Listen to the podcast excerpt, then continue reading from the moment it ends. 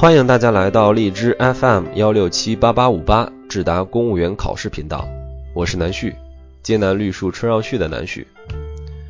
今天为大家分享的时评是来自新华网评：基层公务员困境难成公共议题。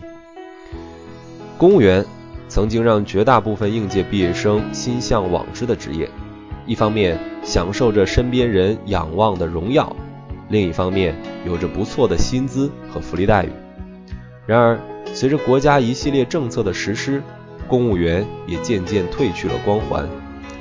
尤其是基层公务员，他们面临着工作压力大、福利收入锐减以及极难晋升的尴尬局面。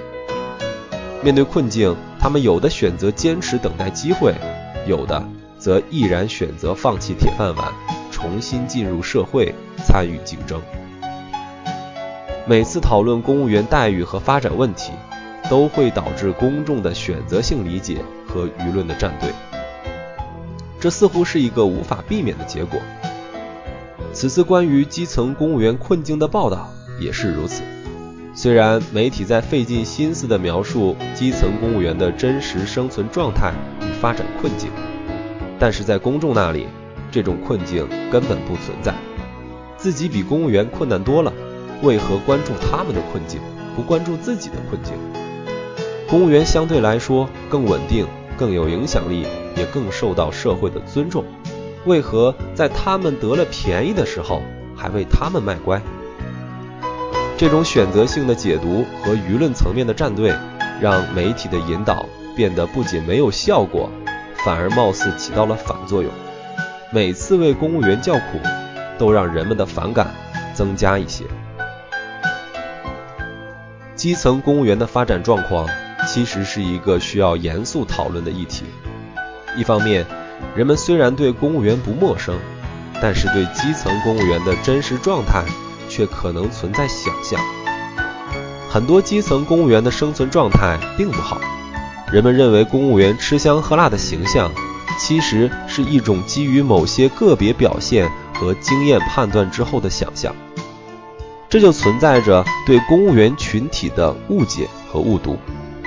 另一方面，如果基层公务员的生存状态欠佳，就会影响队伍稳定和工作质量，这对于公务员队伍建设和社会的良性发展都不是什么好事。远非不满意就辞职那么简单，其背后对应的话题。应该是如何保证公务员队伍高效、廉洁、稳定。因此，媒体报道基层公务员生存状态没有问题，得出的结论是存在困境，也只是一种观察视角。只是因为认知的分歧和舆论的割裂，媒体的用心没有引起公众的回应。这种情况不改变，所谓的议程设置就无法实现。共识也就没有办法达成，问题自然也得不到重视和解决。想要让基层公务员困境真正成为社会议题，就应该推进舆论的共振，让主流媒体舆论场和民间舆论场共同讨论的议题，让信息和观点可以在两个舆论场之间自由流动。只有两个舆论场关注同样的话题，舆论。才能实现共振，只有信息和观点自由流动，沟通和交流才能真实，共识才能够逐渐达成。如果两个舆论场总是自说自话，那么分歧就必然存在，甚至对立会成为一种习惯性的心理反应。这需要公众节制自己的想象，需要公众有弄清真相的耐心和解读事实的理性。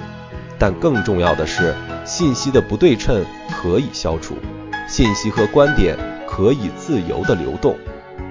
主流媒体舆论场可以关注民生舆论场的诉求，可与民生舆论场实现有效互动。这离不开媒体的努力。也离不开所关注主体的自我传播。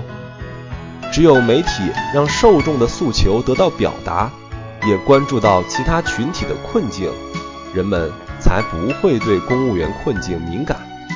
只有媒体让真相更多的呈现在公众面前，他们才不会不加思索地展开想象，以为自己臆想的都是事实。当然，被报道的群体，公务员本身也应该积极地传播自身的正面形象，而不是总被爆出让人失望的丑闻，那样公众心中的刻板成见也会少一些。让基层公务员的发展状态与生存困境成为议题，这是一种应有的社会意识。如果明明问题已经出现，人们却因为自己的选择性理解对此不予承认，或因为合理想象对此嗤之以鼻，那么问题就会严重甚至恶化，最终对公务员队伍建设和社会的发展产生不可避免的负面影响。而想要人们接受这个议题，让这个议题成为真实的社会讨论的话题，就必须推动舆论的共振，让议题。为公众所关注，成为公众也关心、也愿意能够深入讨论的话题。